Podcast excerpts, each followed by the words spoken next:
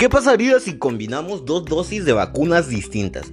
Los investigadores estudian los posibles beneficios de combinar dosis de dos vacunas diferentes para la COVID-19.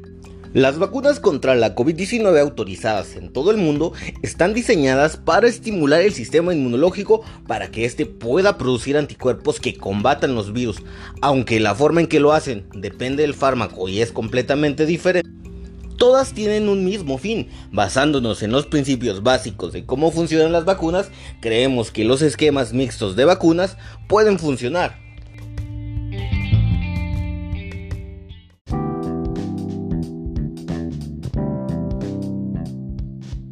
Hola, ¿qué tal? ¿Cómo estás? Me da mucho gusto poder saludarte. Te doy la bienvenida a Ciencia. El día de hoy vamos a abordar una pregunta que se ha hecho más presente en los últimos días. Y sí, es la pregunta es si es posible combinar vacunas diferentes.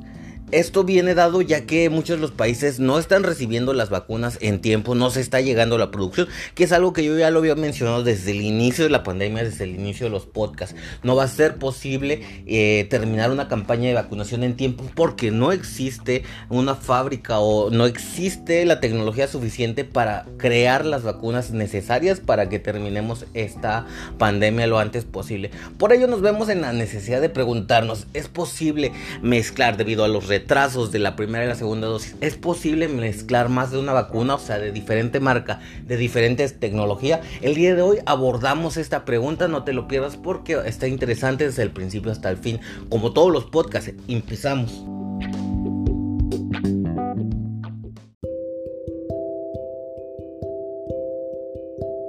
La posibilidad de combinar diferentes vacunas es importante porque podría permitir programas de inmunización más flexibles y avanzar así en la estrategia de vacunación contra la COVID-19, con el propósito de conocer la seguridad de utilizar pautas de vacunación mixtas o heterólogas como se conocen en el ámbito médico, es decir, vacunas de diferente marca con diferente tecnología, la Universidad de Oxford está llevando a cabo el estudio COM-COVID, donde se está estudiando la combinación de AstraZeneca y Pfizer. Bueno, este estudio en Reino Unido está evaluando la respuesta del sistema inmunológico cuando se administra una primera dosis de una vacuna y después reciben una segunda de otra diferente, en comparación a la inyección de dos dosis de la misma vacuna. El resultado inmunológico primario se prevé que esté disponible en este mes, ya, ya está finalizando junio, pero ya se han obtenido algunos datos sobre la reactogenicidad de combinar vacunas, es decir, cómo está reaccionando el cuerpo. Esta información fue publicada ya en la revista médica de Lancet, que es una de las más prestigiosas a nivel mundial acerca de medicina y de salud.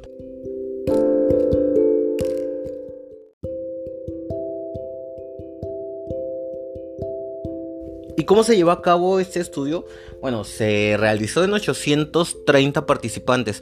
De los 830 participantes reclutados de forma voluntaria, casi la mitad recibiría la segunda dosis a los 84 días de la primera.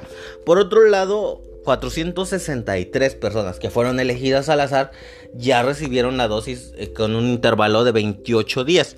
La edad media de este último grupo fue de 57 años. También es un grupo poblacional, digamos que ya grande, donde las reacciones adversas son un poquito más fuertes, como lo hemos visto en diferentes estudios. Y si no habías visto eh, diversos estudios de reactogenicidad de las vacunas, siempre en este grupo poblacional la, respuesta es un poquito más, más intensa cuando se trata de aplicar vacunas, la respuesta inmune se vuelve un poquito más intensa y es donde se, han, se ha visto, aparte de que es el grupo poblacional más estudiado, donde se han visto las reacciones adversas más frecuentemente, que es entre el rango de 50 y 69 años.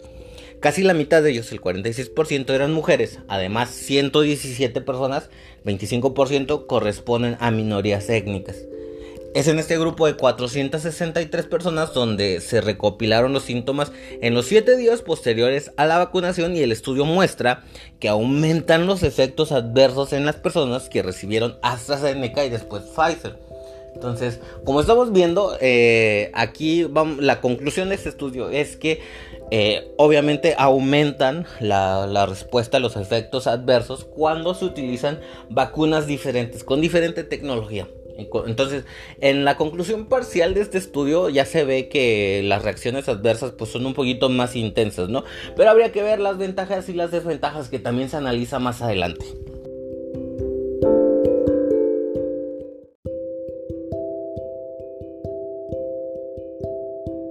Según este estudio que te estoy mencionando, los esquemas de vacunación heterólogas, es decir, mezcladitos, indujeron una mayor reactogenicidad sistémica, sea, los efectos adversos después de las dosis de refuerzo, únicamente después de la segunda dosis, cuando se cambiaba a la vacuna por una diferente de los esquemas homólogos, es decir, en lugar de eh, esquemas donde la segunda dosis era la misma, cuando se cambió por una vacuna diferente en la segunda dosis es cuando se presentaron más efectos adversos.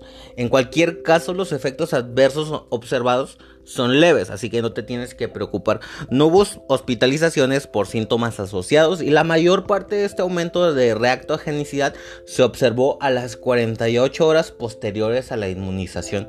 En concreto, se ha notificado fiebre en 37 de los 110 receptores de una primera dosis de AstraZeneca y una segunda de Pfizer 34% en comparación con 11 de 112 receptores de ambas dosis de AstraZeneca, 10%. Asimismo, 47 de 114 receptores de una primera dosis de Pfizer y una segunda de AstraZeneca informaron de fiebre 41%, en comparación con 24 de 112 receptores de ambas dosis de Pfizer, 21%, se observaron aumentos similares para escalofríos, fatiga, dolor de cabeza, dolor articular, malestar y dolor muscular en general. Entonces, eh, ese estudio que está finalizando ya en este mes está concluyendo que si bien hay una mayor reactogenicidad, es decir, incrementan los casos de pacientes con reacciones adversas, las reacciones adversas como tal no son graves. Están incluidas la fiebre, pues, dolor muscular, lo común, ¿no? Cabe destacar que mucha gente que ya recibimos la vacuna no sufrimos ninguna reacción adversa, entonces estas reacciones adversas que se están mostrando en estos estudios comparativos es bastante leve.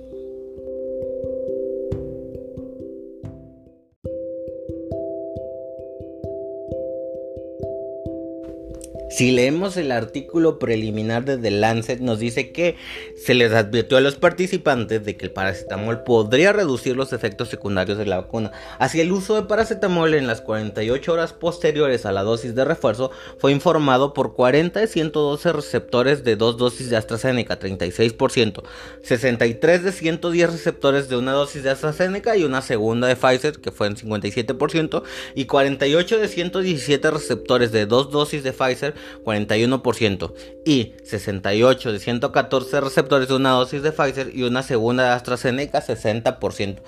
Si, si, si vemos estos números, se puede advertir que incrementó el uso del paracetamol en las personas que recibieron eh, vacunas diferentes, ¿no? Pero no pasó de ahí, los efectos secundarios no fueron más graves más que la fiebre y los dolores.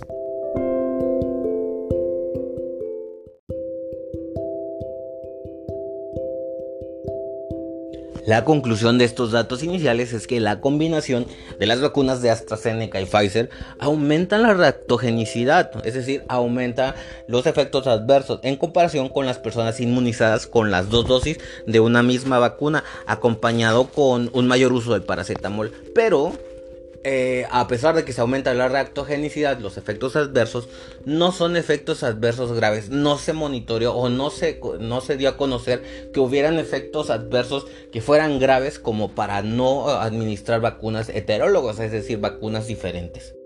La conclusión de estos datos iniciales es que la combinación de las dos vacunas de AstraZeneca y Pfizer, que en este caso lo analizamos de este estudio de Reino Unido, de la Universidad de Oxford, aumenta la reactogenicidad, es decir, aumenta los casos donde hubo efectos adversos, pero los efectos adversos fueron muy leves, que fueron controlados fácilmente con paracetamol, en comparación con las personas que fueron inmunizadas con las dos dosis de la misma vacuna, acompañado por un mayor uso, obviamente, el paracetamol para sobrellevar estos efectos adversos, que por ahí podría ser la ventaja porque se está acudiendo o se está utilizando más medicamentos para sobrellevar esto.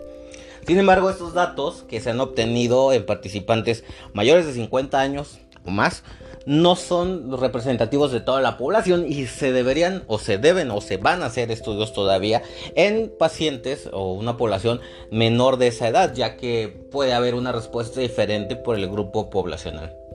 Por el momento y a la espera de datos más completos de seguridad, se sugiere que los dos esquemas de vacunación, los heterólogos que combinan dos vacunas diferentes o los homólogos que combinan las vacunas, la primera y la segunda dosis con la misma vacuna, podrían tener algunas desventajas a corto plazo, que sería el incremento de los malestares, pero son efectos secundarios leves. Entonces se puede considerar en el caso o en las situaciones de países en los que no se cuente con la segunda dosis de la vacuna puede funcionar porque al final de cuentas el, objeto o el, el, destino final de la vacunación es provocar una respuesta inmune, ¿no? Es en el caso de algunas vacunas recombinantes que utilizan un vector primario que, es, que difiere al segundo. ¿no? En ese caso de las vacunas eh, recombinantes eh, se podría decir que son dos vacunas diferentes aunque sea de la misma marca. También están las vacunas que utilizan un vector viral, se utilizan un adenovirus 1 y un adenovirus 2 como es el caso de la Sputnik. Eh, también podría decirse que son dos vacunas diferentes pero son proveídas por la misma marca. De esa manera podemos ver que eh, el uso de una segunda vacuna diferente para una segunda dosis puede funcionar, puede ayudarte a completar tu esquema de vacunación, aunque pues pudiera provocarte un poquito más de malestar, pero es algo útil en esta situación en la que estamos viendo mucha escasez de vacuna.